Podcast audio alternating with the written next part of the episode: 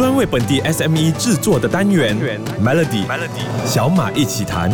Hello，你好，我是小马。Facebook 呢，在二零二一年的时候才刚刚改名叫做 Meta。当时候呢，马斯克伯就很乐观的说，这个名字呢就代表元宇宙 Metaverse。那预计元宇宙呢就会在未来十年触及到十亿人。可是最近呢，就有个传闻说 Meta 要改名了，因为 Meta 要把重心换到了 AI。虽然这个消息还没有得到证实，但是事实上 Facebook 换名这个新闻哈、Meta 不仅没有从元宇宙当中拿到多少的红利，反而不断的传出一些坏消息，包括它的业绩进一步被元宇宙拖累，而且计划在裁员等等。各种元宇宙的项目呢，明明在这几年如雨后春笋般的一直出现，怎么突然感觉走下坡了呢？中小企业又要怎么去面对这个感觉是新科技是迭代的情况呢？这个礼拜的小马一起谈呢，有数码达人孙德俊大哥在现场，让我们更加了解目前元宇宙的大环境。德俊大哥你好。嗨，小马你好，各位听众大家好。德俊大哥你好，很多人都说元宇宙感觉开始没落了，所以德军大哥，你是怎么看待这个元宇宙突然下滑了呢？当然这个问题呃问得很棒哈，呃，我想主要我们要来看这个问题的话，其实有三个面向来讨论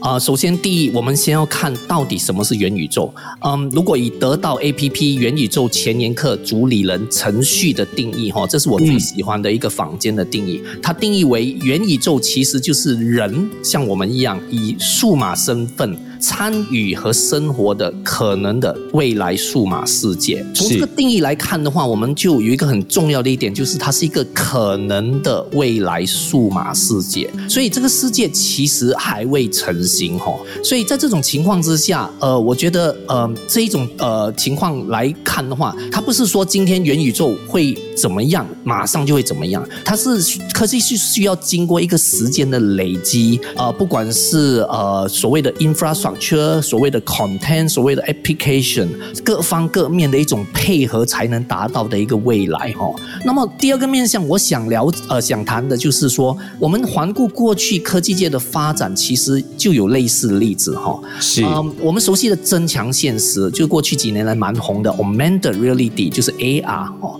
其实 AR 它其实在一九六八年就已经被发明了，哈、哦，但是它要等到四十八年以后，等到一家公司叫 Niantic 的，在二零一六年推出 Pokemon Go。它才成为我们使用的主流，哈、嗯在这种情况下，你会觉得说，哎，呃，AR 这种技术通过智能手机的游戏变得更加大众化，呃的一种发展。呃，到目前为止，呃，我们其实就需要等待这样的一种科技的发展。当然，我不是说元宇宙需要经过四十八年的发展，不是这个意思。意思是说，当一个科技的概念产生的时候，它需要有很多条件去烘托这样的一个概念，并且让这个概念慢慢逐步落实，它才可以成为我们的现实哈。当然，以现在呃各方面的数据来看的话，当然有些大厂也开始呃收紧呃元宇宙的研究，但根据我所看到的，像 Forrester 他就预测，虽然元宇宙啊、没有像之前这么样火，但其实某一些公司在二零二三年以后还是会尝试相关的新技术，包括重新构想虚拟世界的混合体验与寻找新的机会。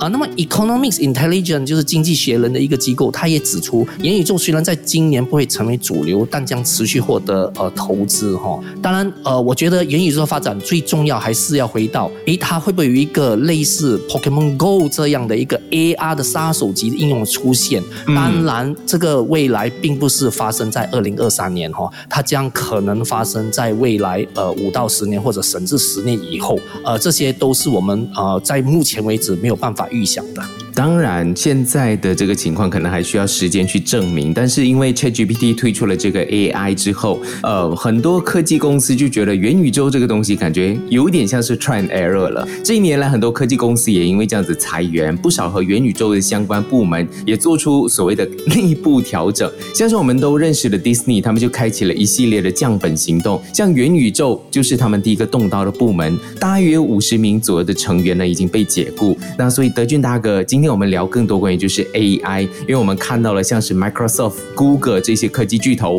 也开始发展 AI 了，应该是说他们更加动动员去发展 AI。现在全世界都在谈 AI，所以德俊大哥在 ChatGPT 引爆的这个 AI 浪潮之下，搞 AI 才是未来的新发展，对吧？当然，大厂们，尤其科技大厂哈，他们都是很现实的一个一个公司了哈，都需要向股东交代啊，都需要让股东知道说现在做的事情有价值哈。呃，之前提到的，当元宇宙好像没有这么快可以落实，还需要一段时间，好像还很远的时候，AI 其实就是现在和未来哈。尤其在 ChatGPT 在二零二二年十一月三十日呃横空降世之后，呃，在短短的两个月内，让一亿人。体验到人工智能的力量，哈，也影响了生成式 AI，就是所谓的 generative AI 的新创公司，如雨后春笋般的产生和设立。呃，当然，大厂们就卯足全力要去把这件事情做好，因为现在最风风火火的就是 AI 相关的技术，哈，啊，所以呃，这这绝对就是接下去十二到十八个月以后，呃，最重要的一个科技大厂和科技界的一个发展。了解。当然，我们现在看到。AI 的技术非常快速的发展和应用哦，每一个人都在讨论 AI 和元宇宙之间的关系。那去年九月我看到了一篇文章，是关于 LinkedIn 的联合创始人就是 Red Hoffman，还有 OpenAI 的首席执行官 Sam Altman，他们就进行过一场对话。那 Sam 呢就在当时候分享了自己对 AI 和元宇宙的观点。他认为元宇宙会发展成一种新的软件容器，就好像手机一样，成为一种计算机交互的方式。而 AI 则是一场技术革命。所以他觉得问题应该是元宇宙要怎么样融入 AI，而不是 AI 要怎么样融入元宇宙。当然，这个复杂的问题，我觉得还是请德俊大哥你来解答。所以，你觉得 AI 和元宇宙之间到底是存在着怎么样的关系呢？嗯，呃，当然，其实我们回过头来看的话，即使在这个 ChatGPT 推出之前，我们生活中的 AI 的应用已经无处不在了哈。尤其当大家都习惯用智能手机的时候，我们习惯用呃 Google Assistant。呢，我们习惯用 Apple Siri，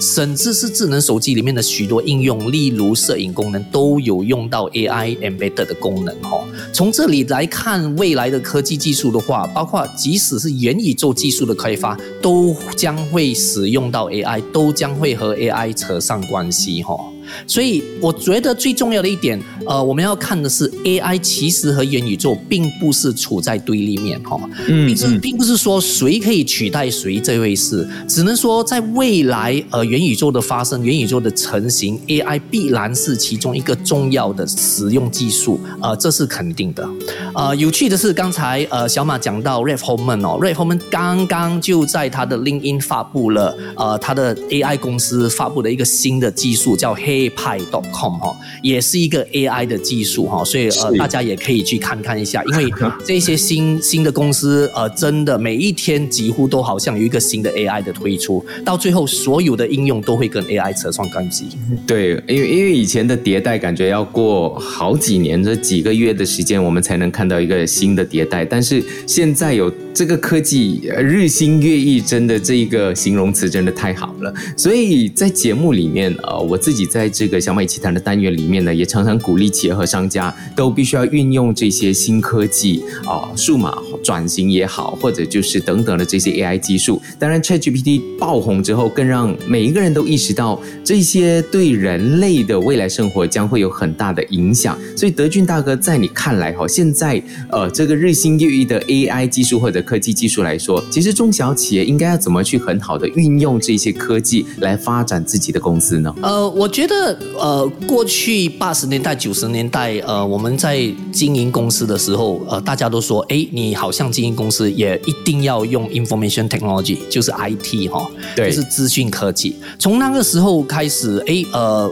微软就找到了一个机会，并且成为了一个最大型的科技公司哈。那么从这样的一种技术演变来看的话，你会发现，哎，过去三十年来，公司的营运好像没有办法跟 IT 呃脱离关系。那我要说，接下去三十年的发展哈，未来的公司的营运绝对没有办法逃离 AI 的应用。用哈。我举一个例子，我有一个朋友，他其中一个工作呃的一个呃任务哈，就是帮公司的 CEO 写年宴的那个演讲稿哈。嗯嗯。一般上这个工作可能要花上半天吧，就几个小时。但他现在只要使用 ChatGPT，在 Prompt 里面提供足够的资料，然后生成演讲稿的初稿，并且花三十分钟去做一些修改。他就可以完成工作了。哈嗯，从半天到三十分钟，剩下来的那几个小时，我们可以做什么呢？因为 AI 让我们有更多的时间，我们可以去完成其他工作。呃，这提高的效率，呃，就是一种价值哈。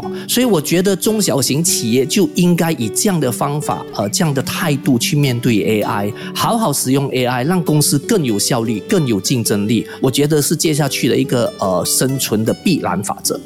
我觉得现在中小企业有太多东西需要学了。当然，现在科技的进步让人类的生活也更加便利。像呃德军大哥你有提到的，很多时间我们都省下来了。昨天也跟呃几个媒体朋友在聊天，就觉得以后应该也没有所谓的记者，因为大家都很容易去编辑新闻。可是这样神速的发展，让人感觉到有一些不知所措。很多的传统商家还是在那边去好好的再去思考接下来应该怎么办。所以这个科技的。发展真的太快速了，嗯，德俊大哥，你觉得像中小企业或者是一般普罗老百姓，应该保持着怎么样的心态去看着现在一个又一个新的这一些科技趋势呢？呃，这个问题太好了哈，我非常喜欢哈小马这个问题。嗯，我觉得如果要回答这个问题的话，我们先真的要呃退好几步来看，在一九九四年互联网在全球商业化之后，一直到现在，呃，经历了接近二十八九年的时间哈。呃，从九四年呃新创公司如 Amazon、雅虎创立，呃，开始一个 Information Highway，呃，Super Highway 这样的一个发展过程，到二零零四年，呃，很多所谓的呃 Web Two Point O 所谓的 Social Media 开始崛起，到二零零七年，移动互联网因为 iPhone 的横空降世而产生，并且影响了接下去十五年来我们所有人的移动互联网的生活。在这整个科技二十八九年的发展，尤其是互联网科技，在在这么多年的发展的过程中，你会发现，其实成功的企业永远脱离不了一个重要的一个关键词，就是。它到底为我们带来什么样的价值？就是 value 哈。当这个技术本身可以带给我们相对的价值的时候，它就变成是我们生活中或者我们工作上没有办法取代的一部分哈。简单来说，今天很多人说 AI 会不会好像呃风风火火来了一下，等一下又不见了？我们就应该看 AI 到底在这个时候为我们我们的工作、我们的生活提供怎么样的价值，怎么样的便利，如何提供呃提高效率等等之类的。如果当这个技术本身可以为我们的生活的方方面面带来绝对的价值的提升的话，它存在的时间会更加久远，也会更加有影响力，更加有爆发力。明白。所以其实很多时候呢，我们必须要把自己变成一个空杯，或者打开自己的心房，才能够接受更多的一些新资讯哦，自己的公司也能够才好更好的发展。当然，这个礼拜呢，非常感。谢德俊大哥上到小马一起谈，跟我们分享那么多。想要重听回这个礼拜的内容呢，欢迎去到 S Y O K Show 来收听。我是小马，我们下个星期再见。也非常感谢德俊大哥的分享，谢谢你，德俊大哥，谢谢小马，谢谢 Melody 小马一起谈。早上十点首播，傍晚六点重播，用两分钟的时间，每天抓住一个新的变化。